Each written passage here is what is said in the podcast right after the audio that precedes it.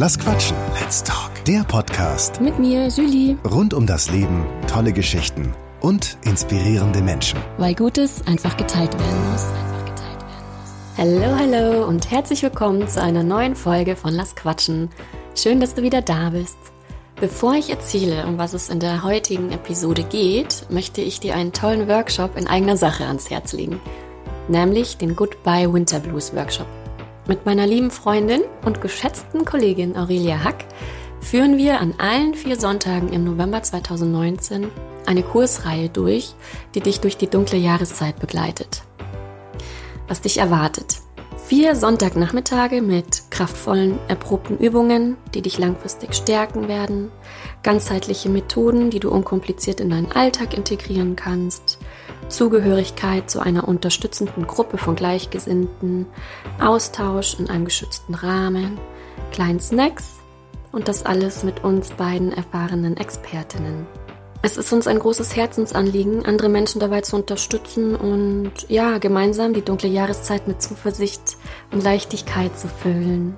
Und unsere gemeinsame Zeit ermöglicht dir, die Kraft der Gemeinschaft zu nutzen und wieder in deine innere Balance zu kommen. Wir haben da so viel Herzblut reingesteckt und freuen uns sehr auf dich. Weitere Infos und Anmeldemöglichkeit findest du unter www.auri und julie.de. Hm. So, und nun zur heutigen Folge. Es geht um ein spannendes und ja, sehr umstrittenes Thema, nämlich offene Beziehung und freie Liebe. Hierfür habe ich Autorin Katrin Wilsmann im Interview. Sie hat das Buch Ungebunden, Leila und die freie Liebe geschrieben. Und ich fand das Buch ganz toll und super schön geschrieben. Ich selbst habe zwar noch keine offene Beziehung geführt, aber wer mich kennt, weiß, dass ich gerne Themen bespreche, die über den Tellerrand blicken. Und deshalb wollte ich sie gerne interviewen. Wir sprechen heute über Beziehungsmodelle der offenen Beziehung und freien Liebe sowie über ihr Buch. Sie erzählt uns unter anderem von Chancen und Herausforderungen. Außerdem gibt sie Tipps für all diejenigen, die dieses Beziehungsmodell interessiert. Jetzt erstmal viel Spaß beim Anhören. Meine Liebe, ich freue mich so, dass du da bist. Heute geht es um ein ganz heißes Thema, die freie Liebe, offene Beziehung, Polyamorie und so weiter. Und wir sprechen über dein Buch, Ungebunden, mhm. Laila und die freie Liebe. Und das habe ich gelesen und habe ich mir gesagt, die Katrin, die muss ich interviewen. Weil es ist wirklich ein, ein großes Thema in, in, in der Gesellschaft, auch kriege ich mit. Und ich und andere haben ganz viele Fragen an dich. Schön. ja, wie wollen wir starten? Magst du mal erzählen, wie du überhaupt zu dem Thema kamst? Mhm, gerne. Also erstmal vielen Dank, dass du mich eingeladen hast. Freut mich sehr. Ist auch das erste Mal. Ich bin ein bisschen aufgeregt. Ja. Ähm, ja, wie kam ich auf dieses Thema? Das hat natürlich eine Vorgeschichte. Und die Vorgeschichte ist natürlich irgendwie mein eigenes Leben. Mhm. Von klein auf irgendwie hat mich das sehr begleitet, dass ich irgendwie nicht so reingepasst habe in Schema F und mich auch immer gedrückt habe vor, also als ich dann in der Pubertät war, vor Beziehungen und das alles so etwas beäugt habe und festgestellt habe, irgendwie ist nicht so meine Welt. Also ich wollte halt immer entdecken und erfahren und mich nicht binden. Bin auch ein Scheidungskind, vielleicht hat das auch irgendwie reingerührt, dass ich so das System auch irgendwie, naja, überdacht habe oder damit gearbeitet habe und ähm, es war schwer, mich da irgendwie einzufinden erstmal. Und primär mhm. ging es mir um Grenzen und um Selbsterfahrung und was kommt hinter der Grenze und was passiert, wenn ich diesen Stein umdrehe. Und mich haben auch definitiv nur Männer interessiert, die mich da auch irgendwie an meine Grenzen getrieben haben oder mich da eingeladen haben, an meine Grenzen zu gehen letztlich. Und mhm. ähm, so bin ich einfach als Freigeist und abenteuerlustiger Mensch erstmal habe ich einen großen Umweg gemacht um Beziehungen, weil mir das einfach so total langweilig erschien. Mhm. War aber auch eine sehr anstrengende Zeit, also ja. abgesehen davon, weil über eigene Grenzen gehen und sich zu definieren, ist ja auch herausfordernd, vor allem auch für junge Menschen, wo ja so viel auf dem Spiel steht und man so viel reinlegt in die Dinge. Aber ja, das war viele Jahre irgendwie erstmal mein Weg. Und dieses Anderssein hat mich eigentlich immer schon begleitet. Mhm. Ja. Ja, wo fange ich an? Wollen wir vielleicht zu Beginn die Begriffe differenzieren? Was ist Polyamorie? Was ist offene Beziehung? Mhm. Also grundsätzlich mein Lieblingswort zu diesem ganzen großen, polarisierenden Thema ist erstmal die freie Liebe. Weil die freie Liebe für mich einfach alles ja, inkludiert. Also ob das jetzt Polyamorie ist, was ja eigentlich bedeutet, mit mehreren eine Liebesbeziehung haben zu dürfen oder Polygamie ist, wo tatsächlich ein Partner in einer Beziehung quasi mehrere Außenpartner hat und der andere dafür aber monogam lebt. Oder offene Beziehung, die Paare sehr individuell gestalten mit Regeln, mit nur einer Frau dazu oder nur einem Mann dazu oder nur wir mit einem Paar. Also das ist einfach sehr, sehr individuell. Deshalb mag ich das Wort freie Liebe sehr gerne. Es beinhaltet auch die Monogamie. Mhm. Und ich finde, jeder hat ein Recht, so zu lieben, wie er will. Ja, freie Liebe heißt einfach, jeder darf individuell nach seinen eigenen Sehnsüchten und Bedürfnissen lieben und leben. Und ähm, ja, ob bi, ob homosexuell, ob polyamor, es spielt einfach keine Rolle. Es ist da alles drin und deshalb mhm. finde ich es einfach sehr schön, diesen Begriff zu verwenden. Freie Liebe. Yeah. Ja, ist wirklich gut. Schön. Mhm. Okay, danke. Ja, komm, ich möchte mit deinem Buch anfangen. Ungebunden, Leila und die freie Liebe. Möchtest du uns einen kleinen Einblick ähm, verschaffen, um was es in dem Buch geht und wie es dazu kam, dass du das auch schreiben wolltest? Mhm. Super gerne. Also das Schreiben hat mich mein Leben lang schon begleitet. Es war eine Art Eigentherapie und ähm, Seelenarbeit, die ich da immer schon früher mit Tagebüchern und mit Poesie und Gedichten und es hat sich einfach, es ist meine Muse, ja, das trifft es richtig und es hat mich eigentlich, ähm, je älter ich wurde, umso klarer ist mir diese Vision geworden, ich möchte ein Buch schreiben und zwar einfach über mein Herzensthema und es mhm. ist die mhm. freie Liebe. Warum, können wir später darüber sprechen. Mhm. Für mich ist es ein wichtiges gesellschaftliches Thema und ähm, ja, so habe ich einfach angefangen und die Geschichte äh, ja, meine Protagonistin ist äh, die Laila und es ist eine junge Frau, ähm, die einfach ihren Weg aufnimmt und sich mal von den ganzen Dogmen und den Auflagen frei schält und es wagt, auch in einer bestehenden Beziehung sich selbst zu werden. Und ähm, sie merkt einfach relativ schnell, dass sie es mit der Treue nicht so hat, dass die Abenteuerlust immer wieder mal an ihr zerrt, dass sie Sehnsüchte hat nach naja, nach Herzklopfen, nach Romanzen, nach Begegnung, nach fremder Haut, nach ähm, Verbinden auch mit anderen Menschen. Also sie liebt Geschichten und, und sie liebt die Tiefen und die Intensität des Lebens. Und äh, letztlich ähm, begibt sie sich einfach auf ihren Weg, schon auch Hand in Hand mit ihrem Mann, was definitiv nicht leicht ist. Es kommen auch Kinder dazu, es wird immer komplexer und verwobener. Und ich finde den, den, die Aussage echt ganz schön, dass eigentlich nicht die freie Liebe an sich tatsächlich die Herausforderung ist, sondern der Weg dorthin. Und in mhm. dem geht es eigentlich auch, um das geht es eigentlich auch in Ungebunden, der Weg in die freie Liebe mit allen Behaftungen und allen Hürden und auch Tiefschlägen und aber auch dem Potenzial, was irgendwie freigesetzt wird. Und am Ende ist die Message eigentlich ganz einfach, dass also wahres Lieben nur mit der Selbstliebe einhergeht und die Selbstliebe bedarf der Selbstakzeptanz. Ja? Und deshalb heißt es erstmal, ich muss mich anschauen, wer bin ich, was will ich, was wünsche ich mir mhm. und das quasi auch kommunizieren und transparent werden und sich frei schälen. Und dann begegnet man sich erst wahrhaftig in einer Beziehung und dann kann man eigentlich erst lernen, wahrhaftig zu leben. Und das ist eigentlich so die Geschichte gespickt mit der Seele, die da immer noch mitquatscht und ihr so ein bisschen auf die Spur hilft und ja, so in etwa ist der Inhalt. Ja, das hat mir auch so gut gefallen, dass die Seele sich da immer wieder zu Wort gemeldet hat. Das hast du so schön geschrieben. Das war durchaus sehr umstritten, auch in den Rezessionen.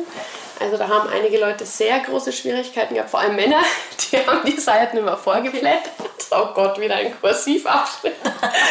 Was ziemlich lustig war. Es ist schon, naja, es ist wahrscheinlich ja, für viele dann irgendwie zu bildhaft oder zu poetisch oder zu, ich weiß es nicht, tief oder spirituell. Und, ähm, aber ja, es war also diese Seelenteile liegen mir auch sehr am Herzen. Es war auch so, dass da wirklich meine Seele sprechen durfte, was eine unglaublich tolle Erfahrung war, mhm. die einfach mal quatschen zu lassen. Mhm. Und völlig losgelöst vom Verstand und von der Beurteilung, sie einfach es raussprudeln zu lassen. Und das waren so ganz beseelte Momente in meinem Schreibprozess, wo ich es einfach laufen habe lassen und dann danach richtig Gänsehaut hatte, was da jetzt auf meinem Papier steht. Also war eigentlich das Schönste, muss ich wirklich sagen, mit Abstand das Schönste zum Verfassen. Ja. Voll gut. Katrin, magst du verraten, wie viel Katrin in dem Buch steckt? Ja, das ist natürlich eine spannende Frage, die immer wieder, ähm, naja, einfach gefragt wird oder irgendwie aktuell ist. Ähm, ja, also es ist mit Sicherheit das Grundgerüst ist autobiografisch, aber es ist auch viel Fantasie drin. Also es ist jetzt nicht die absolute Autobiografie. Ich habe es auch bewusst in, äh, in eine Protagonistin gesteckt, auch um Abstand herzustellen und eben mir die Freiheit zu lassen, es zu mischen mit was auch immer ich möchte. Also es ist, ich sage immer, es ist eine autobiografische Fiktion oder eine fiktive mhm. Autobiografie. Jeder, der mich kennt, weiß, dass viel von mir drin steckt, aber ich denke, jeder Künstler gibt viel von sich preis. Und ähm, so ist es natürlich auch in meinem Fall. Was ich so toll finde, ist, dass du das wirklich, wirklich durchgezogen hast und ge wirklich gelebt hast. Und durch die ganzen Höhen und Tiefen gegangen bist. Ja. Ähm, und vielleicht, ja, wollen wir einsteigen wie war der Weg dorthin für dich? Oder wie, nee, anders, wie lebst du es? Oder wie hast du es gelebt? Oder, oder hol uns ab so von den Anfängen, mhm. wie du es eingeführt hast in dein Leben, auch mit deinem Partner. Und Kinder spielen auch eine Rolle und mhm. so weiter. Mhm. Also der Weg ist eine absolute Herausforderung. Für Menschen, die es gern bequem haben, ist der definitiv nicht zu empfehlen. Das muss man vorab ganz klar sagen. Es ist phasenweise echt anstrengend, es, ist bewegend. Es ist manchmal auch ermüdend. Ähm, man muss echt opferbereit sein. Also ich denke, das ist immer das Gleiche, wenn man seinem eigenen Traum folgt und man ja nicht davon ausgehen kann, dass der Partner same, same ist, sondern eben different, mhm. dann beinhaltet das natürlich Reibungen. Was ich aber persönlich, mal abgesehen von den sehr ermüdenden Phasen, also wahnsinnig toll empfunden habe. Ich mag Bewegung, ich mag Entwicklung, ich mag Wachstum, ich mag Potenzialentfaltung, ja. ich mag mir nicht sicher sein, ich mag mich nicht langweilen. Und ich finde, eine Beziehung ist eigentlich, wenn man nämlich nicht sicher ist und wenn man nicht meint, man kennt alles und man gehört sich, in Anführungszeichen, steckt da so unglaublich viel Potenzial drin, mhm. was man eigentlich selbst, also ich habe das selbst nicht für möglich gehalten, ja, und das ist echt wow. Also das ist einfach nur wow. Ich hätte mir nie gedacht, dass ich mit einem Mann tatsächlich alt werden möchte. Mhm. Also selbst auch in den Anfängen unserer Beziehung war das immer so, naja, mal schauen, ja. Also so, bis wir irgendwie diesen Status hatten und dann auch uns da einfach herangetastet haben und irgendwie in diese Freiheit kamen, dann ist bei mir dann Feld aufgeploppt, okay, hey, ich muss mich nicht verstecken. Ich darf so sein. Und auch dieses Wenn dann ist weggefallen. Es ist ja so dieses Belohnen, Bestrafen. Wenn du gute Dinge machst, mag ich dich. Wenn du mm. blöde Dinge machst, mag ich dich nicht. Auch dieses Monogamie versus Trennung. Also es gibt irgendwie nur diese zwei Versionen. Und wenn du mit dem auch gern mal schlafen würdest, dann bin ich aber weg. Mhm. Also es war so total befreiend, ähm, Darf ich hier kurz ein? Ja, logisch. Dass die Hörer mitkommen. Ja. Wie habt ihr das denn gelebt? Wie wolltest du es denn leben? Hm. Also primär ist es bei uns auch sehr holprig losgegangen. Das heißt, wir waren sehr jung, wir waren gleich eine Familie, ich hatte ein Kind mitgebracht. Ähm, es war herausfordernd, überhaupt diese Beziehung erstmal zu leben, weil ich alleine jetzt eine Mutter, mein Mann ist auch jünger wie ich, äh, der kam aus der Clique raus, der hat ein ganz anderes Leben. Wir mussten viele Brücken bauen, ja, was einfach schon mal herausfordernd war. Dann sind wir auch sehr unterschiedlich. Ich extrovertiert, er introvertiert, ich redselig und immer auf der Suche, er eher so ein bisschen bequem und harmonisch veranlagt. Also es war für uns beide sehr herausfordernd. Ähm, der Weg war dann relativ schnell eigentlich so nach, ich weiß nicht, nach zwei, drei Jahren dass, wir, dass ich einfach gemerkt habe, okay, mich zieht es auf die Straße. Auch mit Kindern, mit diesem, ich sage immer, meine Welt ist irgendwie äh, auf die Größe einer Pampers-Packung geschrumpft. Ähm, ich, ich, Kinder, Kinder, Kinder. Mm. Und ich habe gemerkt, okay, ich verarme, ich muss raus. Gut, mm. das ist mein Typ. ist so. Und ich habe mich dann das erste Mal irgendwie über beide Ohren verliebt und äh, es war schwierig. Und wir sind auch den klassischen Weg mit Belügen und Betrügen, so ist losgegangen. Ich muss auch dazu sagen, als ich in diesem Alter war, ich hatte noch nie was von freier Liebe gehört. Da war auch Polyamorie keine Begrifflichkeit, die mir bekannt gewesen wäre. Und es war auch nicht hip, mhm. sondern es war gänzlich unhip. Ja? Also mhm. vor allem bei uns auf dem Land, wo ich lebe, das ist immer noch nicht hip. Aber äh, wir sind über Trennung und auch eben Belügen und Betrügen immer wieder, haben wir immer wieder diesen Punkt gefunden, dass wir gemerkt haben, wir wollen nicht ohne einander. Und ähm, ja, also wir hatten auch Glück, dass wir beide irgendwie bereit waren, immer vor unserer Tür zu kehren und auch uns anzuschauen und dann auch wieder zu öffnen füreinander und zu vergeben und zu reflektieren. Und letztlich ähm, haben wir dann im Laufe dieses Prozesses festgestellt, dass wir es irgendwie anders machen müssen. Mhm. Und da kam dann so erstmal diese große, okay, wir geben uns frei. Ja, also ich hatte ihn beschissen, er hatte mich beschissen. Ähm, irgendwie alles totaler Irrsinn. Trotzdem haben wir uns geliebt und wollten auf diesen Weg gehen. Wir hatten Kinder. Ähm, Ihr habt dann zusammen noch Kinder bekommen? Genau, also wir haben dann ein Kind erstmal zusammen bekommen und dann haben wir gesagt, okay, hey, wir probieren es anders. Mhm. Und natürlich steckte da erstmal sehr früh Theorie und Praxiskonflikt drin, weil man hat erstmal keine Ahnung, wenn man sich auf dieses Boot sitzt, was dann da am Ende, durch welche Stürme man da fährt. Und äh, letztlich auch zum Glück, weil das ist wie Kinder kriegen, da weiß man auch nicht, was einen erwartet. Und in manchen Phasen denkt man sich, hat man mir ins Hirn geschissen? Jetzt was es klingelt. Der ist geil. Okay. Ähm, dann mache ich mal kurz Pause. Ich dachte, das ist die Feuerwehr. Weiter geht's. Wo waren wir denn? Die Post war da. wir sitzen nämlich bei mir im Wohnzimmer auf dem Sofa. Ähm, wo waren wir? Ja, Kind kam dazu. Ja, letztlich auch beim Theorie- und Praxiskonflikt waren wir ja, dass man erstmal keine Ahnung hat, was man dazu läuft. Und ähm, ja, das ist eben, wie gesagt, der Weg in die freie Liebe ist tatsächlich die Herausforderung. Und ähm, das kann durchaus stürmisch sein. Ja, das glaube ich. Ja. Aber die schönste Erfahrung für mich, und ich war definitiv die treibende Kraft, erstmal, und das ist eigentlich ziemlich lustig, weil mein Mann wiederum aus einer eher Hippie-Familie stammt ja, und ich eher aus einer sehr konservativen Familie stamme ähm, und er eigentlich mehr mit der freien Liebe in seiner Kindheit konfrontiert war und ich, also für mich das ja quasi gar nicht existierte, ähm, war das halt auch so lustig, dass ich eigentlich die treibende Kraft war und er sich so eine Frau ausgesucht hat, äh, wo dieses Thema dann so aufploppt. Und ähm, insofern war es natürlich auch in Phasen schwierig, ähm, naja, weil er einfach ein anderes Tempo hatte und auch anfangs nicht so konform lief mit mir. Mich hat man erstmal losgelassen und ich bin in diese Welt rausgerannt und ich dachte mir nur Stoff. Mm. Ich will was spüren, gebt mir was, ja. Und er hat mir erstmal dabei zugesehen und es war für ihn schon schwierig. Noch dazu auch mit dieser Verletzung, die da so im Hintergrund war, des Verlassenwerdens, was da ja am Anfang einfach auch stattgefunden hat, auch die Vertrauensfrage, das musste man alles wieder aufbauen.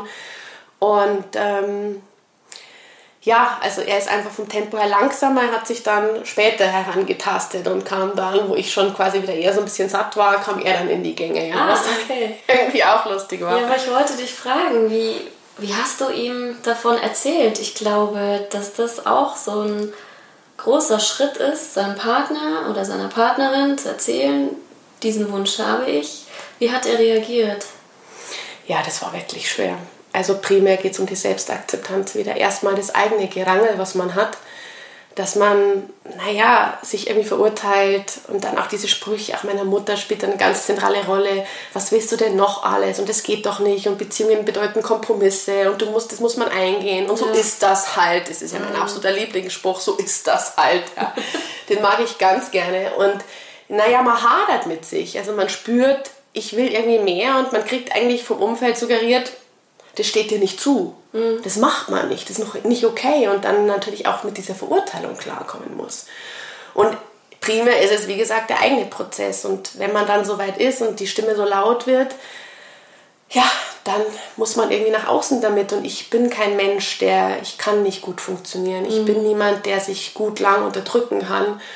Beziehungsweise es nimmt mir meine Lebendigkeit und es Ja. ist einfach mein größtes Gut, was ich habe, ist Ja. Lebendigkeit und ich will dieses Leben leben und ich will es auch aufsaugen und ich will alles mitnehmen, was es irgendwie mit sich bringt. Das heißt nicht zwanghaft oder krankhaft auf, auf der Suche zu sein, sondern das heißt einfach die Geschenke, die sich mir offenbaren auf meinem Weg, die Einladungen, wenn mein Herz in Resonanz ist, möchte ich einfach die Freiheit haben, es zu leben. Genau. Weil da kommen wir gleich zu einem der größten Klischees. Äh, Eine offene Beziehung bedeutet oder freie Liebe bedeutet, alles zu vögeln, was bei drei nicht Ja, aufgegangen ist. Und darum geht es ja überhaupt gar Nein, nicht. also ganz und gar nicht. Ich meine, es gibt jede Menge Klischees. Das ist auch, äh, ja, auch etwas, gegen was man kämpft, weil man den Stempel aufs Hirn gedrückt kriegt und man muss halt gucken, dass man ihn selbst nicht aufs Hirn drückt und sich da einfach irgendwie auch abschottet. Aber das hat auch wieder was mit Selbstakzeptanz zu tun. Wenn du einfach anfängst, diesen Weg zu akzeptieren und dich zu lieben in deiner Ganzheit, dann können die auch diese Kommentare weniger anhaben und umso weniger Klar. erreichen sie dich auch. Also es ist auch so dieses Resonanzprinzip, was da unheimlich gut funktioniert.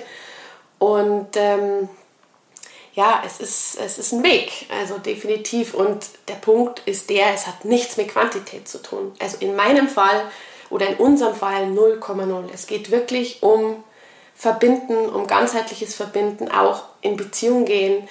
Ähm, Mit anderen meinst du? mit anderen, ja. Also ich gehe immer in Beziehungen. Das heißt jetzt nicht in super feste Beziehungen oder in total definierte Beziehungen, aber ich verbinde mich immer mit Menschen und das einfach ganzheitlich. Und für mich ist da einfach Sexualität nur ein ausführender Arm.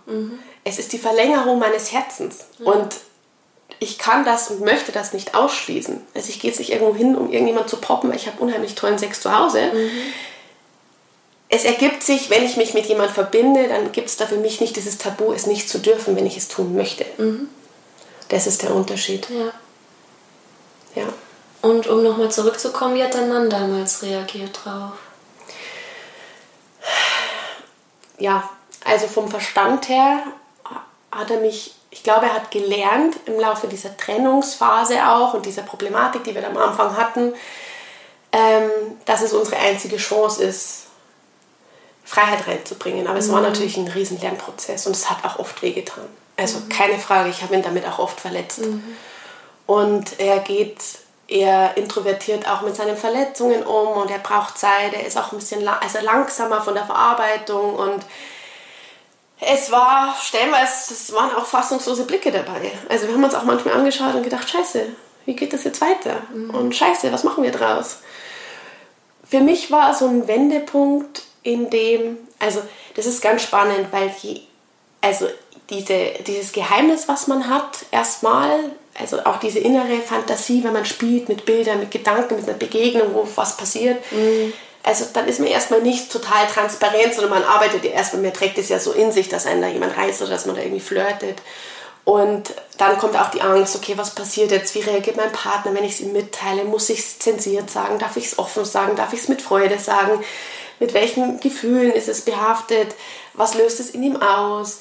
Und ähm, das sorgt definitiv für eine Spaltung.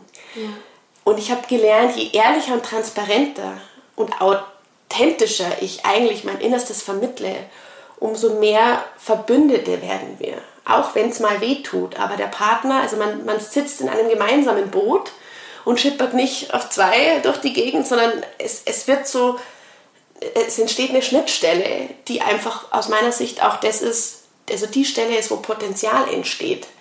Und eben auch diese positiven ähm, Bewegungen und auch dieses Potenzial in der Beziehung, was sich darauf entfaltet, liegt in dieser Schnittstelle der Transparenz. Ja. Also es war für ihn mit Sicherheit nicht einfach. Und äh, Ich finde es so stark, dass ihr zusammengehalten habt und immer noch zusammen seid. ja, also das ist mit Sicherheit äh, ähm, eine Herausforderung und am Ende sind wir irgendwie unverwundbar gefühlt. Also das ist schon so, dass man sich denkt, es kann eigentlich nichts mehr kommen. Das ist auch echt geil. Also das muss ich echt sagen, das Ja. ist echt geil. Ähm, auch wenn wir natürlich immer noch also in Wellen leben und nicht immer Best Friends sind und nicht alles dufte und harmonisch ist bei uns. Im Gegenteil, dafür sind wir viel zu verschieden. Aber nichtsdestotrotz, ich weiß jetzt, dass ich mit ihm alt werden möchte. Ich weiß, dass ich mich für, gegen, also ich muss mich nichts mehr, für nichts mehr entscheiden. Ich kann alles haben. Also so überheblich sich das vielleicht anhört, ja, aber ich bin frei in letzter Konsequenz meine eigenen Entscheidungen zu treffen und es ist einfach kompatibel geworden. Und das ist toll. Und ich glaube auch, der verbotene Apfel ist ja eher am interessantesten, solange er verboten ist. Das war bei mir sehr spürbar, ähm, dass mit dem Erlaubtwerden der Dinge auch der Reiz abhanden gekommen ist und es wirklich nur noch um, naja, Magic Moments geht, geht, die auch nicht alle Tage irgendwie vor der Haustür anklopfen, sondern halt dann und wann mal passieren, ja. Mhm. Genau. Voll gut. ja. ja, Leute, lest das Buch von ihr. Das ist echt schön. Ich kann es nur empfehlen. Ich habe vor einiger Zeit ein paar Fragen ähm, gestellt an, an meine Community sozusagen über Instagram, was sie für Fragen haben zum Thema Freiliebe und für Klischees und Vorurteile und so weiter. Und jetzt hast du gerade was angesprochen und ich würde gerne eine Frage einfach aufnehmen, die gestellt mhm. wurde. Und zwar die, das aufregend bleiben in einer Beziehung. Und eine Frage war, kann es mit einem Partner überhaupt aufregend bleiben? Wie siehst du das? Mhm. Ja, ich glaube, das ist ein Thema, was viele langjährige Beziehungen sehr stark betrifft und auch betroffen macht. Weil eben die Spannung und Aufregung und vor allem auch Leidenschaft irgendwo im Nirvana versiebt, ja. Und das natürlich super schade ist. Ähm, die großen Gefühle, nach denen wir uns alle sehnen und auch diese romantische Liebe, die natürlich ein Stück weit einfach eine Illusion ist. Also für mich ist Liebe mittlerweile hat sich auch geändert. Früher war ich eher auf der Suche nach dieser romantischen Liebe und habe irgendwie festgestellt, das ist irgendwie nicht so, wie mir das aller Hollywood irgendwie serviert wurde. Ja, da werden wir so gebrainwashed. Das ist ja, unglaublich. Der Prinz. Ja. Ähm, mittlerweile ist für mich Liebe basiert tatsächlich erstmal auf einer tiefen Verbundenheit und Freundschaft. Ja. Also ich hatte früher immer eine beste Freundin, um der all meine abtrünnigsten Stories reindrücken zu können. Mittlerweile brauche ich keine beste Freundin mehr, weil ich meinem Mann alle abtrünnigsten Geschichten von mir reindrücken darf. Und das ist schon sehr befreiend, definitiv. Und das ist einfach toll. Also das, für mich ist es die Basis.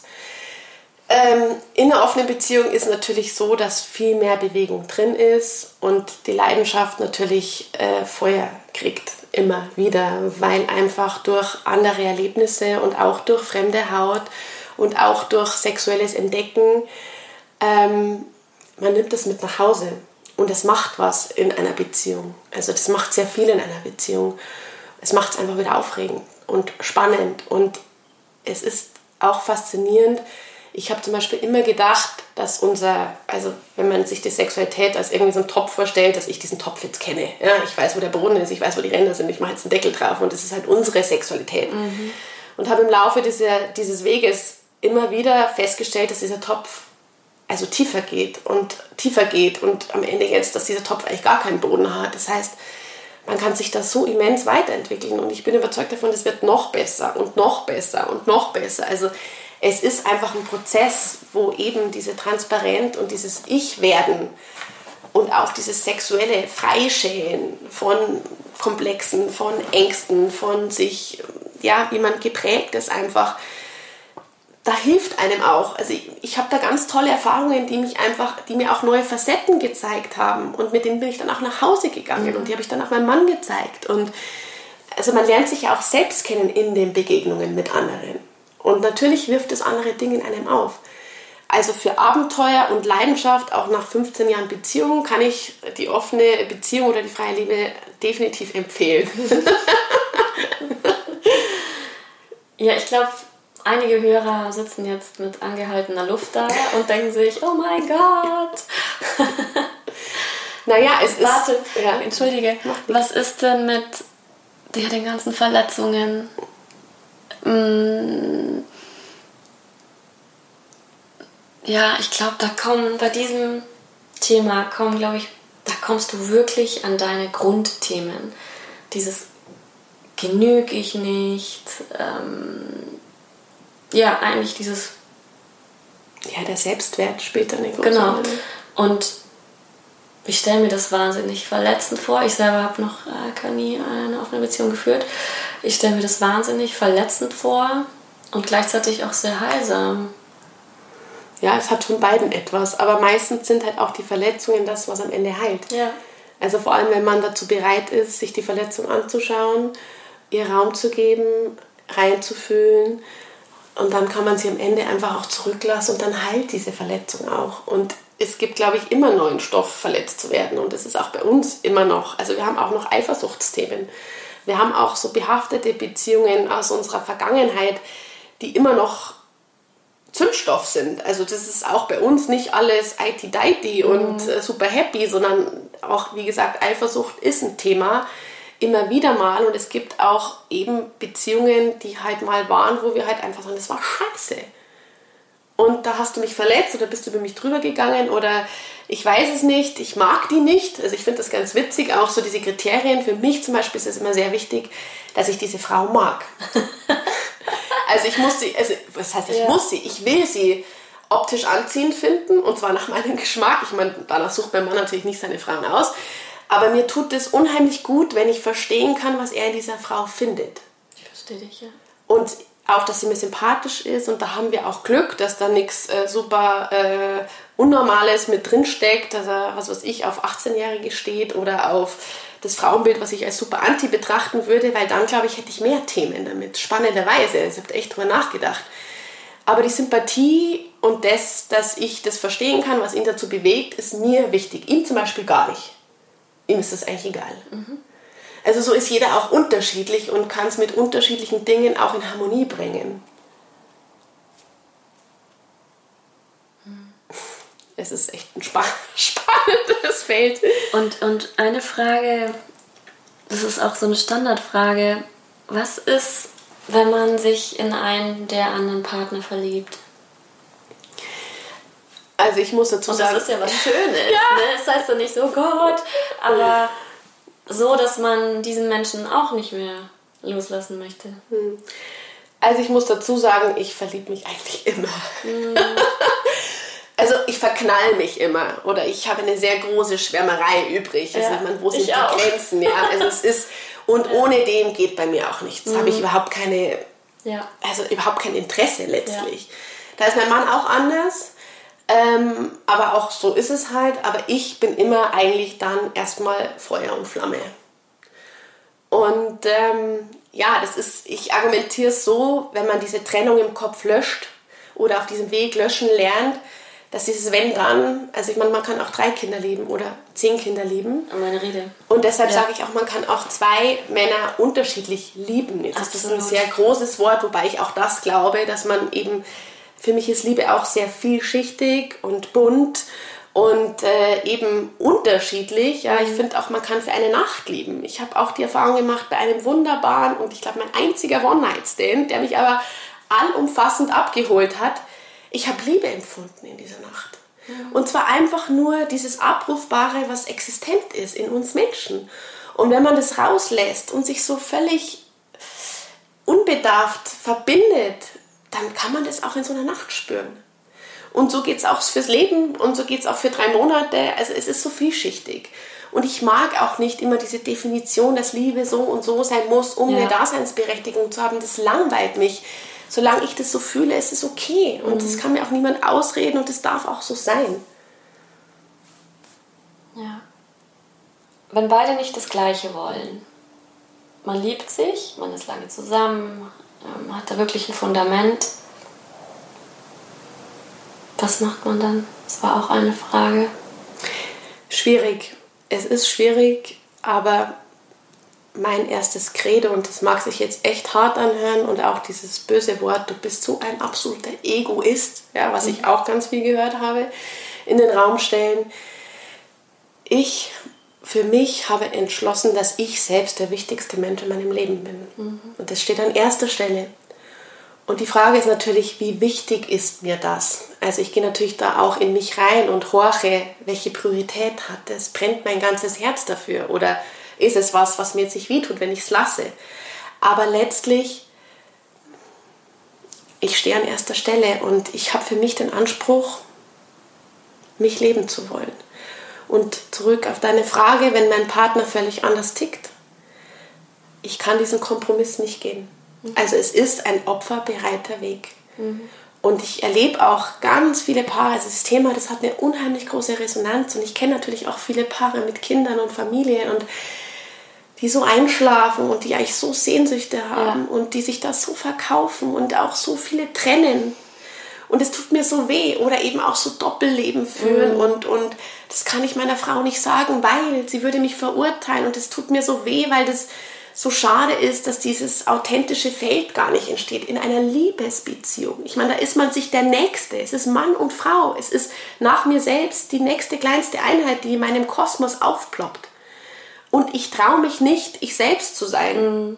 Das, da, da kriege ich Gänsehaut. Ja. ja. So schlimm finde ich das. Und das ist für mich kein Boden, der fruchtbar ist und wo wirklich irgendwelche schönen Dinge wachsen können, sondern sind das Kompromiss Beziehungen, die halt über Kinderphasen hinweggehen. Aber. Ja, es stirbt was ab. Ja. Man spaltet sich ab. Definitiv. Und es tut mir für diese Menschen eigentlich total leid. Mhm. Aber ich verstehe natürlich auch die Ängste. Ich hatte die auch. Ich hatte totale Ängste.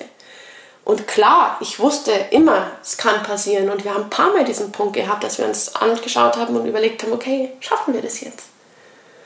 Mhm. Also ja, ich kenne auch, wie gesagt, Paare, und das ist wirklich spannend, ähm, die es nicht geschafft haben. Die es auch probiert haben, die es nicht geschafft haben. Und ähm, ja, dann geht der Weg anders weiter. Ich glaube auch an die Begegnungen. Also das bin ich. Ich, ich vertraue darauf, dass es okay ist. Ja? Und eben auch dann, wenn Türen zugehen, neue Türen aufgehen. Aber dieses mir selbst treu zu bleiben, und das wünsche ich auch meinem Partner.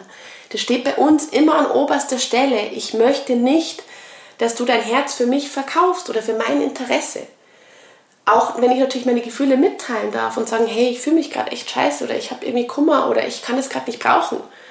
Die Entscheidung trifft derjenige immer für sich selbst. Und es steht jedem von uns zu. Und dann heißt es, okay, man redet drüber, man kommuniziert die Gefühle.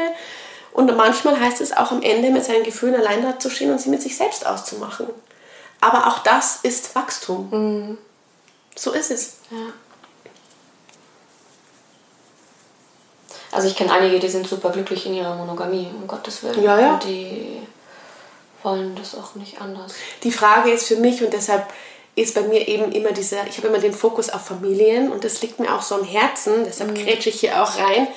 Ich meine, klar, ich habe Kinder, ich lebe dieses Leben, aber wenn man jetzt mal von diesem kommerziellen Modell ausgeht, und das ist halt mal überwiegend ein Familienmodell, ja, also was so die Masse lebt, man ist jung, man heiratet, man kriegt Kinder. Man durchläuft im Idealfall, und das ist ja erstmal die Vision, viele unterschiedliche Lebensphasen. Man plant eigentlich ein ganzes Leben zusammen zu sein. Und das ist so paradox und deshalb bin ich da auch immer so, so radikal, dass für mich die Monogamie in dem Kontext eigentlich gemeingefährlich ist, weil man in so unterschiedlichen Lebensphasen unterschiedliche Bedürfnisse hat. Mhm. Und ebenso reduziert ist auch Stück weit auf Familie. Und man ist jung, man will sich entdecken, man will sich ausprobieren, man will experimentieren. Und man unterbindet es, soweit es eben so eingedeckelt ist, in, in dieses, es soll monogam sein oder es, es ist so anerkannt und anders ist es irgendwie schräg. Ich weiß es nicht, wer das erfunden hat, keine Ahnung. Auf alle Fälle, da, da blutet mein Herz, weil ich mir denke, es gibt Phasen, da ist es einfach toll und auch wichtig. Ich erachte es einfach als total wichtig. Und dann gibt es Phasen, wo es ruhiger wird. Und wenn man eben ein Leben lang plant, ist es aus meiner Sicht total illusorisch. Und das ist im Unterschied auch zu serieller Monogamie, die halt alle fünf Jahre sich einen neuen Partner suchen. Die haben natürlich da weniger Bedürfnis, weil die ja immer wieder in was Neues eintauchen. Mhm. Und äh, naja, also da immer wieder Aufregung reinkommt. Ja. Ein Stück weit ist es natürlich auch oft der Fluchtgedanke, dass ich wieder was Neues brauche und davon renne, weil es langsam wird oder langweilig, Entschuldigung. Und somit komme ich ja, wachse ich ja über diesen Punkt nicht drüber. Ja? Also deshalb ist immer der Blickwinkel ganz entscheidend. Und ich finde bei Familien mit Kindern, ich finde die Monogamie echt gemeingefährlich. Also dahingehend ist es, da bin ich echt radikal, ein Leben lang monogam. Ich glaube, ich weiß nicht, wie viel Prozent der Menschheit damit tatsächlich glücklich ist. Ich kann es mir nicht vorstellen, aber vielleicht bin es auch nur ich. Du sagst auch ganz klar, äh, positionierst du dich und sagst fucking Monogamie. ja, also ich meine, das ist natürlich ein provokantes Wortspiel. Ähm, Provokant ist gut. Ja. ich provoziere gerne, ich haue auch gerne auf die Scheiße. Ja. Das muss auch so sein. Ähm, ja, und da ist auch extra das Herz in diesem U, um auch den Kontext zur Liebe herzustellen oder zum Gefühl. Ich bin immer wieder fasziniert. Ich habe eine Anzeige laufen bei Facebook und bei Insta und da ist dieser Text eben Liebe ist bunt, frei, vielschichtig und nicht monogam. Und da habe ich echt einen Shitstorm abbekommen. Also es war wirklich so, ich habe dann erstmal dieses Fakt Monogamie noch äh, daneben stehen gehabt, das habe ich dann schon rausgelöscht. Also ich habe an dieser Anzeige jetzt tatsächlich gefeilt, weil sich so viele Menschen so also aufs Bein getreten fühlen. Mhm. Und jetzt ist es aber eigentlich meine Zielgruppe, weil die habe ich ja natürlich definiert. Und Frauen, äh, die dann da also im Kontext von äh, weiß ich nicht, Pädophilie und Ausbeuten und benutzt werden und also sexuellen Missbrauch in den Raum stellen, wo ich mir denke, um Gottes Willen, darum geht's doch. Darum geht's doch gar nicht. Und das ist so verquert, was, was da rauskam. Also mittlerweile heißt es auch nicht zwangsläufig monogam. Da habe ich jetzt mein Optimum gefunden, weil das quasi jetzt das alles ein bisschen entkräftigt. Äh, jetzt ist es auch besser mit, mit der Resonanz, aber ähm, ja, es es ist echt spannend, was da jeder auch so reinlegt. Und viele fühlen sich da total auch ans Bein gepisst. Mhm. Und ja, es ist provokant, aber man muss natürlich den Bezug herstellen zu meinem Buch und yeah. zu dem Inhalt und das tun die Leute natürlich dann nicht. Und somit hat dieses Fakt Monogamie natürlich einfach dieses Herz drin, es ist mit Emotion. Und ja, ich bin tatsächlich gegen Monogamie im Sinne von, wenn ich mich verbiegen muss, nicht wenn ich glücklich bin. Und da ich überwiegend ja. Menschen sehe, die sich verbiegen, ja habe ich mir gedacht, okay, da passt jetzt irgendwie ganz gut. Ich wollte dir auch sagen, weil du meintest, du wärst reingekrätscht. Gar nicht. Ich ähm, finde es schön, wie du begeistert erzählst. und auf die Frage, wie man das mit Familie lebt, ja. wollte ich sowieso drauf kommen. Wie ist es als Mutter? Wie ist es, ja, also in erster Linie für dich als Mutter, weil du aus erster Hand sprechen kannst, aber mhm. ja, wenn Kids im Spiel sind, mhm. wie kann man das leben? Also eigentlich wäre es ganz einfach. Prinzipiell interessieren ja Kinder oder haben die Kinder unsere Beziehungsebene nicht zu interessieren. Wir haben eine Familienebene, wir haben ein Familienleben. Unsere Familie also steht natürlich absolut im Fokus, es ist unsere Base ähm, und alles, was darüber hinausgeht, hat die Kinder nicht zu interessieren. So wie die ihre Geheimnisse haben, haben wir unsere Geheimnisse und das ist auch völlig legitim. Gut, in unserer Beziehung ist es so, dass wir ohnehin sehr viel getrennt voneinander machen, weil jeder einfach Interesse hat und der andere einfach die, auf die Kinder aufpassen muss oder darf, ja. Also mit Kindern ist ja sowieso so, dass immer einer den Job übernimmt zu Hause. Also muss man sich gegenseitig diese Freiräume einfach schenken. Bei unseren Kindern ist es ganz witzig, weil unser Ältester ist tatsächlich Teenager, der weiß längst, äh, was los ist in unserem Haus. Also der haben wir natürlich auch mein Buch mitbekommen und Freie Liebe und ich habe ja auch den Fuck Monogamistiker auf unserem VW-Bus kleben, ja, das muss ich hier mal sagen. Und das kostet mich immer wieder sehr viel Überwindung, wenn ich irgendwo stehe und Eltern vorbeigehen von der Schule und ich mir denke, scheiße. Aber ich stehe dazu, ich lasse ihn kleben. ja, es ist lustig. Und ähm, die Kleinste, die, der ist es egal, die kriegt dann noch nichts mit, die wird jetzt sieben. Aber bei unserem Mittleren ist es ganz spannend, der ist so am sensibelsten, der schwingt auch so ganz stark, der spürt die Energien. Und ähm, der fragt immer wieder mal. Und ähm, das ist lustig, weil ich, also ich bin, ich bin ein absoluter Fan von Ehrlichkeit, aber natürlich kindgerecht verpackt. Und ich beantworte auch immer nur die Fragen, die er mich die er, mir, die er mir tatsächlich stellt. Also ich gehe nie weiter in Erklärungen. Ich gehe immer nur so weit, wie er die Frage stellt. Mhm. Und es hat sich jetzt im letzten Jahr aufgebaut, dass er quasi immer wieder mal so nachgefragt hat und ich mir gedacht habe, lustig, die finale Frage kommt noch nicht. So quasi, es, es könnte noch konkreter werden. Was und, fragt er denn? Ja, also er fragt halt, äh, was, also was ist die freie Liebe und, und warum klebt es auf unserem Auto und was heißt denn das und was ist Monogamie und die Dinge, die bei uns natürlich so fallen. Und mit wem geht der Papa aus? Und wer ist diese Nadine, die da auf dem Telefon aufblockt? Ja, solche Dinge halt. Und äh, da ist natürlich, der spürt, unsere Nachbarn haben sich auch scheiden lassen und das hat ihn dann total beschäftigt, ob das bei uns auch Thema ist. Und wir zanken auch öfter mal, weil bei uns geht es halt auch zur Sache und so. Und dann ist bei ihm das gleich, oh, ist alles okay und so. Mhm. Und er hat halt immer Fragen gestellt, aber eben nicht diese finale Frage. Und es war jetzt vielleicht ein halbes Jahr her, da kam sie dann und diese Frage war halt wirklich so, habt ihr dann auch Sex mit anderen Leuten? Mhm.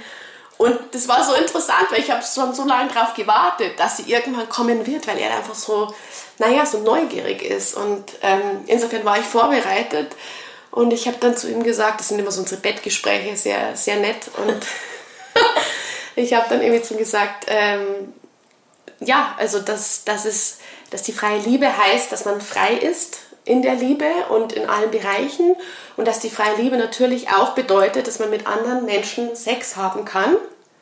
Aber dass ich jetzt konkret quasi auf diese Frage nicht eingehen werde, weil äh, unsere Beziehungsebene ihn ja quasi nichts angeht. Also das ist was zwischen Papa und Mama ja. und nichts zwischen ihm und mir.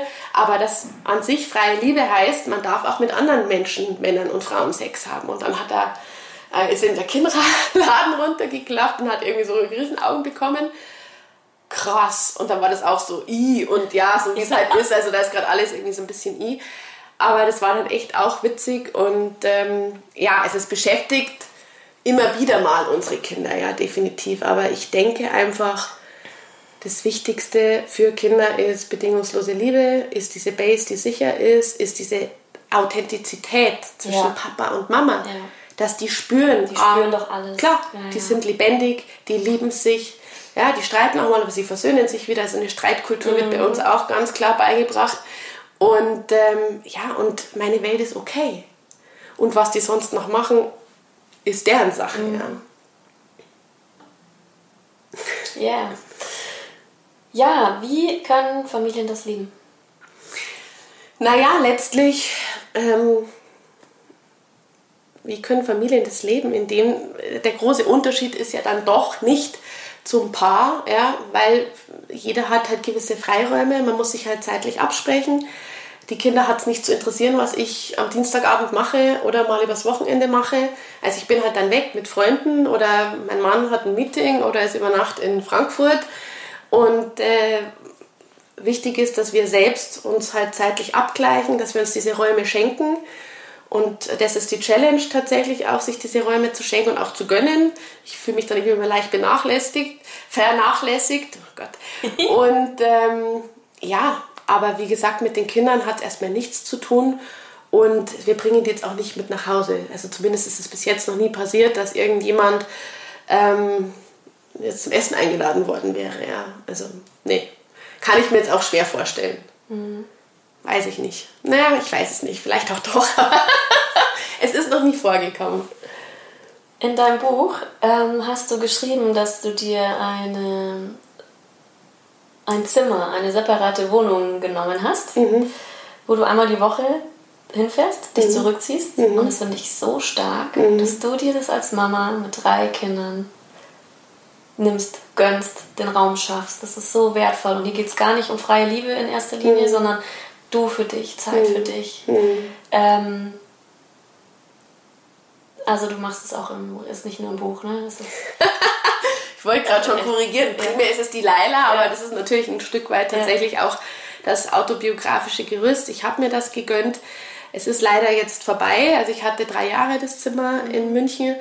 Das war auch so diese High Season von Mutterkoller, den ich tatsächlich hatte, weil mir echt die Decke auf den Kopf geknallt ist und ja, auch das eine Challenge ist, freiheitsliebend und Mutter sein und bla bla bla. Es sind viele Gegensätze, die da irgendwie rangeln. Aber es war eine ganz tolle Entscheidung und in der Zeit habe ich auch mein Buch geschrieben und es waren einfach meine Auszeiten, die ich fürs kreative Leben quasi genutzt habe. Und Super, ich feiere dich, weil ich, ich habe keine Kinder und wenn ich mal welche haben sollte, würde ich es jetzt rede ich mich so leicht natürlich. Ja, ja ganz, du redest dich leicht. Das, das, ist auch so mein, meine Einstellung. Ich hole mir dann auch irgendwo eine Wohnung oder ein Zimmer, wo ich mich ab und zu zurückziehen kann und sagen kann, Arsch lecken, ich brauche jetzt auch meine Zeit, ich muss auch auftanken. Mhm. Und ich finde das von dir so vorbildlich. Und vielleicht, wenn das hier ein paar Mamas hören, können die das irgendwie sich trauen, für sich einzunehmen. Ja, definitiv. Es, also wir Mütter leiden ja sowieso alle an dem selbstlosen Syndrom. Also das ist ja echt Wahnsinn ich denke mir immer, was man da leistet und wie viel, naja, Wertschätzung eigentlich diesem Job gegenüber da ist und das tut echt weh eigentlich. Man, man muss sich die Wertschätzung selbst geben. Das ist tatsächlich dann der Aspekt, wo man halt irgendwie mit sich da wieder im Einklang kommt. Aber es ist eine Challenge. Mhm. Und je mehr Kinder, umso anstrengender wird es halt auch. Also manchmal denke ich mir, habe ich mir das echt überlegt vorher. Ich liebe sie abgöttisch, das ist keine Frage. Ich kann mir auch keinen davon wegdenken. Aber ja, es ist ein Job. Und man kommt echt zu kurz. Also man steht irgendwie relativ weit hinten an und deshalb sage ich ja, auch in der Beziehung sehe ich das dann erst recht nicht ein, weil ein Stück weit muss man ja funktionieren mhm. und man hat Systeme, Schulen, na, na, na, Hausaufgaben, man muss sich um die Dinge kümmern, man muss kochen. Man, also da ist ja so viel Alltagsbewältigung ja. drin, dass ich dann in diesen Feldern, wo ich eben noch Freiheit habe und Luft habe zum Atmen, da ist halt dann für mich diese Autonomie total wichtig. Und dieses Zimmer war echt auch keine leichte Entscheidung. Und da war auch schon viel Not am Start, dass ich überhaupt mir das erlaubt habe, jetzt da rauszubrechen. Aber es war super heilsam, weil auch mein Mann völlig neu in seine Rolle gewachsen ist, weil ich habe einfach das Feld geräumt. Mhm. Und dadurch musste der. Ja. Und dadurch hat er auch. Und die Beziehung zu den Kindern hat sich total verändert. Und es war sehr, sehr wertvoll. Wirklich eine tolle Entscheidung. Also ich suche eigentlich schon wieder ein Zimmer. ich suche immer ein Zimmer.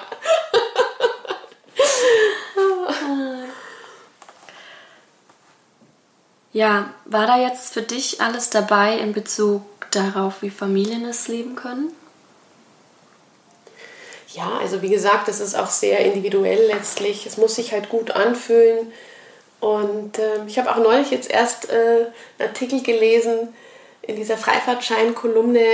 Da haben die zum Beispiel den Geliebten eingeladen. Also es gibt es auch, ja, dass der mit den Kindern am Tisch sitzt und da eigentlich Best Buddy ist. Mhm. Also es gibt da viele Modelle. Ich denke, wichtig ist, dass sich gut anfühlt und dass man da mit sich selbst in Resonanz ist und äh, dass man sich gut abspricht. Und wie gesagt, an erster Stelle steht diese Transparenz in jeglicher Hinsicht, egal wie ätzend es manchmal auch erscheinen mag. Also mhm. daran geht für mich kein Weg vorbei. Warum glaubst du, haben so viele ein Problem damit? Mit der Transparenz? Nein, mit ähm, der freien Liebe, weil sobald es körperlich wird, ist es irgendwie vorbei. Mhm, das ist echt fein, ich meine, man gönnt dem Partner ja auch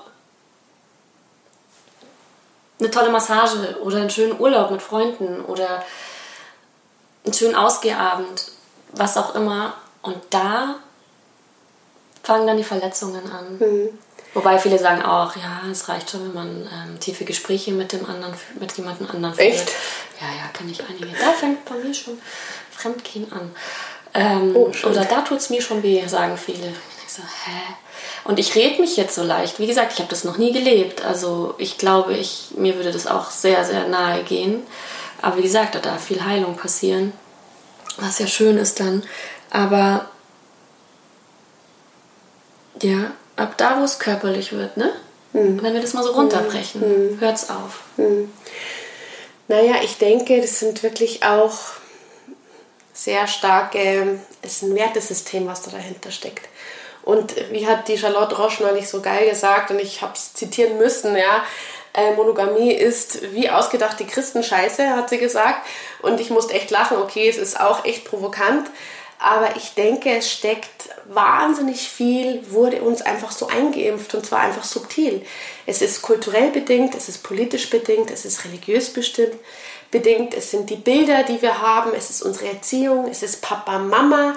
Ich bin auch so aufgewachsen, ich kann mich erinnern, dass ich mit zwölf meinen ersten Zungenkuss mit Flaschen drehen, ja, und dann habe ich das meiner Mutter erzählt, beziehungsweise mein Bruder hat es meiner Mutter erzählt und meine Mutter hatte mir eine Moralpredigt gehalten zum Thema der Ruf eines Mädchens. Mhm. Sie hat mhm. mich nicht gefragt, wie es war. Und es war nämlich scheiße. Also ich hätte tatsächlich eigentlich gern jemanden gehabt, der mich in den Arm nimmt und sagt, okay, es ist vielleicht nicht immer so scheiße, es kann mhm. auch schön sein. Aber ich meine, man wird so, so subtil bearbeitet, dass es da Grenzen gibt. Und dass, dass man das nicht soll oder dass man das nicht darf oder dass das nur einem gehört oder dass sowas Heiliges ist, was man nur dem einen schenken darf. Ich verstehe es nicht. Aber ich denke, das ist tatsächlich ein, ein, ein, ja, der Hintergrund dieser Behaftung, dass Sexualität etwas ist, was uns eben anhand dieser Dogmen und Einflüsse und der Erziehung einfach in so eine schräge Ecke abgestellt wurde, wo es halt nur da stattfinden darf. Und es steckt ganz tief drin in uns. Und jetzt lebe ich relativ frei und ich spüre das auch. Ich habe das auch. Und da drüber zu gehen, da muss man sich erstmal bewusst werden. Mhm. Und das ist schon mal der erste Punkt. Man muss sich eingestehen und zwar nicht im stillen Kämmerchen, sondern es muss laut werden. Man muss damit arbeiten, man muss sich bewusst werden und dann muss man damit rausgehen und eben seine Nächsten. Und erst so kann sich transformieren. Aber ja, ich glaube, dass das dahinter steckt, ehrlich gesagt. Es ist eine künstliche Grenze. Ja. Also ich empfinde es auf alle Fälle so. Mhm. Hm. Ja. Bin ich ganz bei dir. Ich habe ein paar Aussagen und Klischees gesammelt, wie Anfang schon erwähnt, und wollte dir jetzt ein paar vorlesen. Aber bevor wir das machen, hast du noch was, was du loswerden möchtest? Puh. Kannst doch ruhig deine Notizen angucken. ich habe gerade überlegt, dass mich eigentlich davon abhält. Ähm, ich glaube, ich habe tatsächlich irgendwie, bin habe so gelabert hier, alles. ich fand deine Brandreden super. ich schwitze von lauter Reden. oh Gott. Nee, ich glaube nur, dass. Ah, doch, ich weiß noch, was wir, was, was wir ähm, reinnehmen wollten. Für Menschen, die das interessiert, die das gerne leben Ach, wollen ja, oder die sagen, ja, ich, ich will das auch, ich traue mich das noch nicht so oder wie auch immer, ich weiß es nicht. Mm, was sollten die beachten. Da hattest du gesagt, da, da, kann man viele Fehler machen. Da würdest du gerne naja. deinen Senf dazu geben. Ich finde einfach diese Anfängerfehler so herrlich. Also zum einen, das hat schon eine Vorgeschichte. Ich finde die Vorgeschichte immer so geil, dass Leute immer zu mir sagen, die es auch gern so tun würden. So quasi, ja, du kannst es ja. So quasi, mir ist das irgendwie vom Himmel gefallen, ja. Also dieser Weg wird irgendwie nicht gesehen und auch diese Opferbereitschaft, die drinsteckt. Sondern es ist quasi so, als hätte ich so gemacht und es wäre klar gewesen. Und so quasi, du darfst es ja, aber ich kann das nicht, weil mein Mann und meine Frau würden das niemals tolerieren. Also fangen sie es gar nicht an. Mhm. Also es wird schon quasi unterbunden und eliminiert, bevor es überhaupt losgeht. Was natürlich eine sehr einfache Haltung ist, eben keine Verantwortung fürs eigene Leben zu übernehmen, weil es ist einfach ein Druckschluss, dass irgendwie anders dafür verantwortlich ist, außer man selbst. Was mir dann aufgefallen ist bei Paaren, die es ausprobieren und wir haben durchaus eine sehr ansteckende Wirkung. Weil es von außen, glaube ich, immer so leicht ausschaut. Ich weiß es nicht. Aber das sind Regeln. Und die finde ich immer zum Totlachen mittlerweile. Gut, ich bin natürlich jetzt auch kein Anfänger mehr, aber diese Regeln sind einfach herrlich. Von die Lieblingsregel, die ich habe, ist, wir erzählen uns nichts. Mhm. Was natürlich eigentlich voll nach hinten losgeht, weil, wie gesagt, die Schnittstelle nicht entsteht, man immer spekuliert, man nicht weiß, was der andere macht und das Wachstum dann eigentlich gar nicht generiert werden kann. Weil es ja, wie gesagt, zwei Boote sind, die da im Ozean treiben und keiner weiß, wo treibt das andere Boot hin. Das andere, finde ich auch ganz spannend, ist, ich antworte nur, wenn du mir eine Frage stellst. Und da habe ich ein ganz spannendes Paar äh, im, also im Freundeskreis, die haben das praktiziert über ein paar Jährchen und niemand hat gefragt. und irgendwie ist die Beziehung immer schräger geworden und schräger geworden und er war schon ziemlich unglücklich und hatte schon auch so ein komisches Gefühl. Und irgendwann habe ich dann zu ihm gesagt, ich glaube, es wird Zeit, mal nachzufragen. Ja, stell mal die Frage. Und dann hat er das halt gemacht und dann ist halt aus dieser Frau, das sind da Sachen rausgebrochen, die den quasi völlig niedergefahren haben. Also der hatte überhaupt keine Chance mehr, da mitzuwachsen, mhm. weil den, das hat den so platt gebügelt, der konnte sich nicht mehr erholen davon. Mhm. Also die haben sich dann tatsächlich scheiden lassen und getrennt weil das einfach, das war zu viel. Mhm. Und wenn man natürlich transparent die Schritte geht, und ich finde auch die Dosen sehr wichtig am Anfang, ja, dass man einfach, es reicht ja schon mal zu knutschen und das abzusprechen, ja. Also äh, ich meine, das ist einfach, die Dosis macht, es ist eine Entwicklung, es ist ein Prozess. Und wenn man dann da redet und sich austauscht, hat man eine Chance mitzuwachsen. Und wie gesagt, auch die Schnittstelle entsteht. Und äh, das finde ich auch, äh, also auch für mich ist es auch so ein Anfängerfehler, der eigentlich nach hinten wirklich losgeht. Ähm, es mag Paare geben, die so vielleicht auch erfolgreich, ähm, keine Ahnung, leben. Ähm, was finde ich denn noch witzig? Ja, auch die Regel, äh, nicht im Umkreis von 100 Kilometern.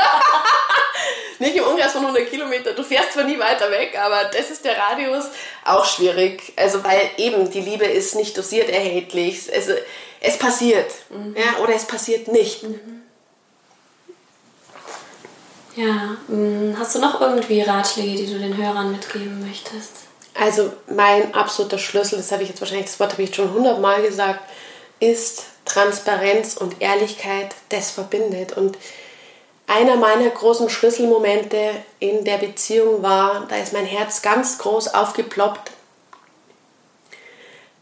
war mit meinem Mann, als ich quasi nach einer Nacht nach Hause kam und es irgendwie nicht so ausgemacht war, letztlich er wusste nichts davon und ich habe ihm das erzählt und ich hatte total Angst davor, dass er mich verurteilt. Das war so in den Anfängen unserer offenen Beziehung und auch eben schwierige Phase der Definierung und so weiter.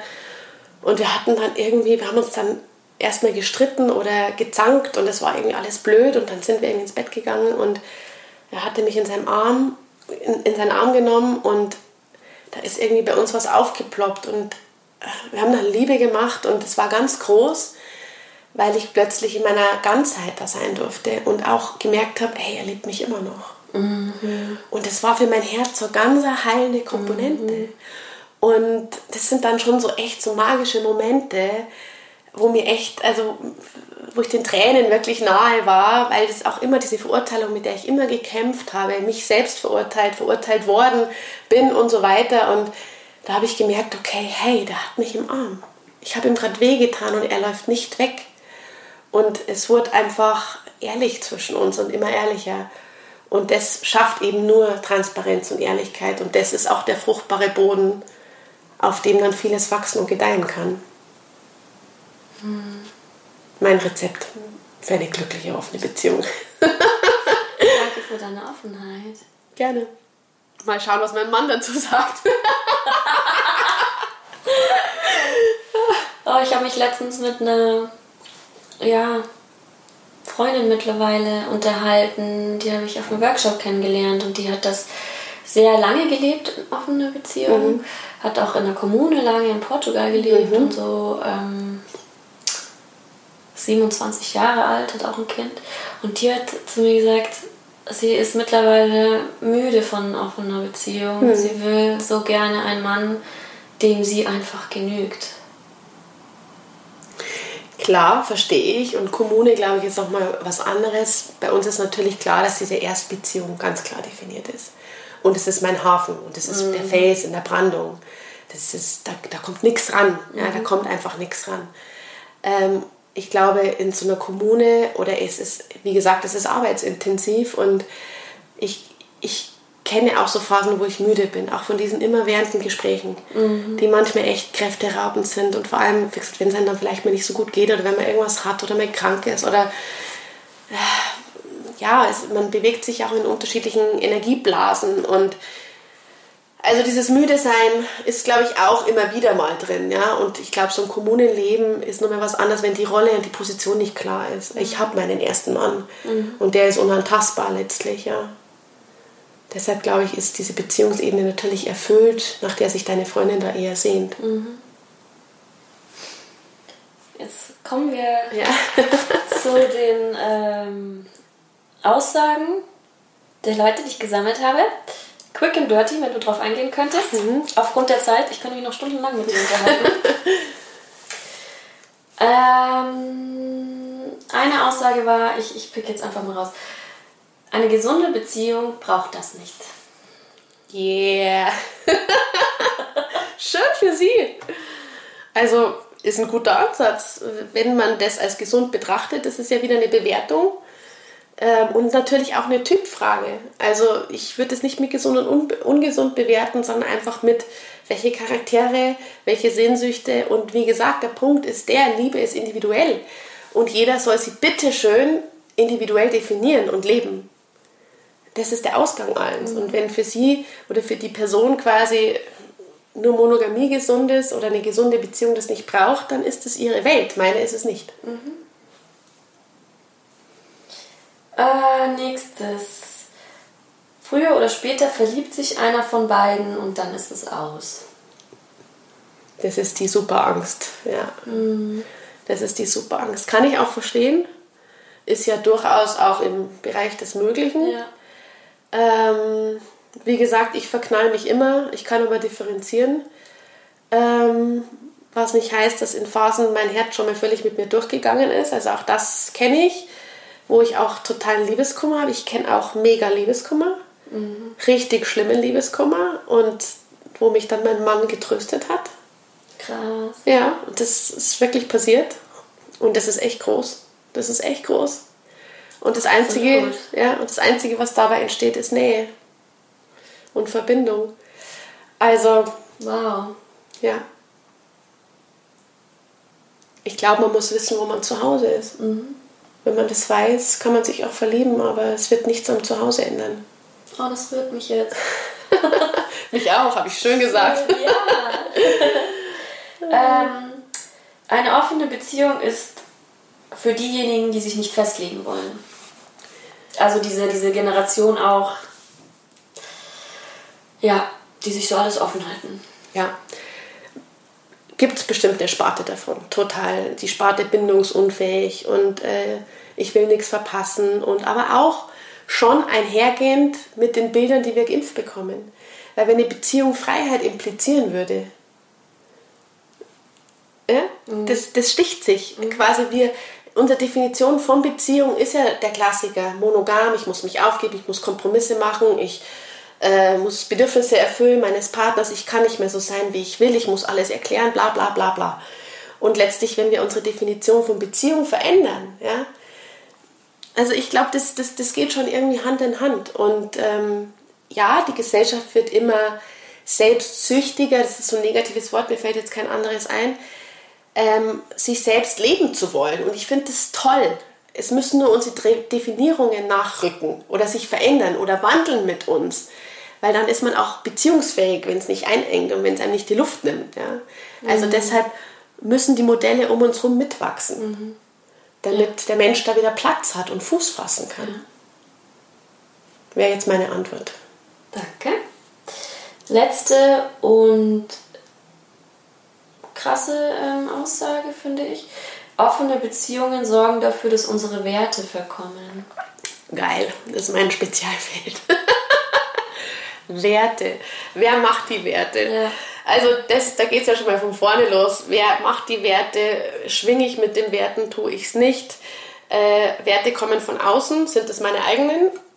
Hm, weiß ich nicht. Also in meinem Fall nicht. Ich finde auch, wie gesagt, was gibt es für einen größeren Wert als Authentizität, Transparenz, ehrliches Begegnen, ganzheitliches Begegnen, Liebe in die Welt streuen? Mhm. Also das sind meine Werte und zwar ganz weit oben. Und dann kommt erstmal lang nichts.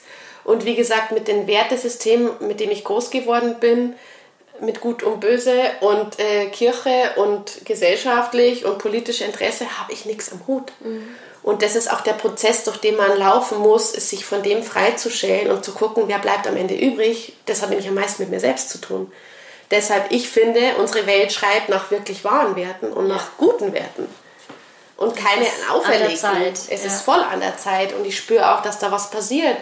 Und das finde ich super schön. Mhm. Also, nee,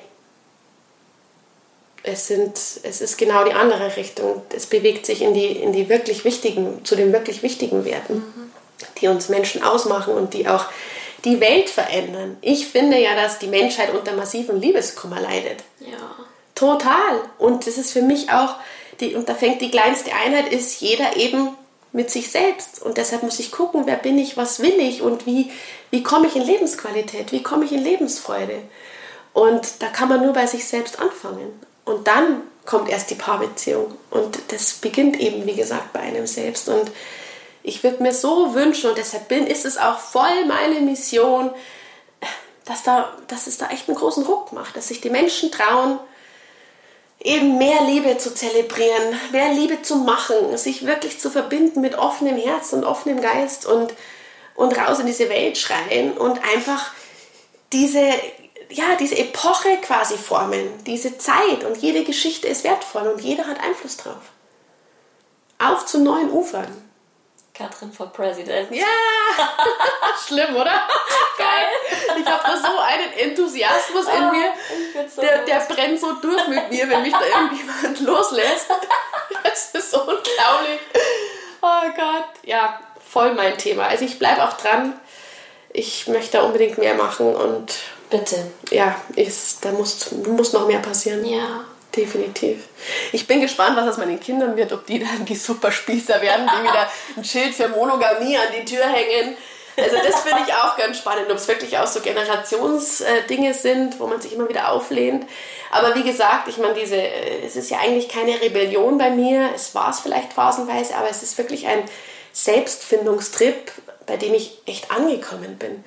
Und es ist tatsächlich mein, meine Natur. Mhm. Und so soll sie sein. Man, also Rebell Rebellion ist ja das Gegenteil von Anpassung, es ist einfach nur ein anderes Gesicht davon. Aber ähm, es geht eben, wie gesagt, um sich selbst zu finden. Mhm. Und es war dein Weg, es sind deine Werte, es ist deine Geschichte und du hast es so gelebt und auch das sollte man wiederum nicht werten. Nein. Und wenn sich jemand hier wiederfindet oder was mitnehmen konnte, ist das super und wenn nicht?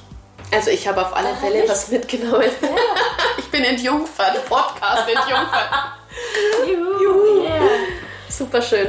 Schön. Okay, ich denke, wir haben jetzt auch echt lange gequatscht. Wir müssen aufhören. Alles klar. Schön war's. Ich danke dir. Ich danke dir. Voll cool. Ja, das war's für heute. Ich bin ja mal gespannt, wie du diese Folge gefunden hast. Und egal, wie man liebt, es geht im Endeffekt ja darum, sich ein Leben zu erschaffen, das einen glücklich und zufrieden macht, nicht wahr? Ganz frei von Konventionen. Wie immer freue ich mich, wenn du meine Folge teilst und danke dir sehr fürs Zuhören. Von Herzen alles Liebe, deine Julie.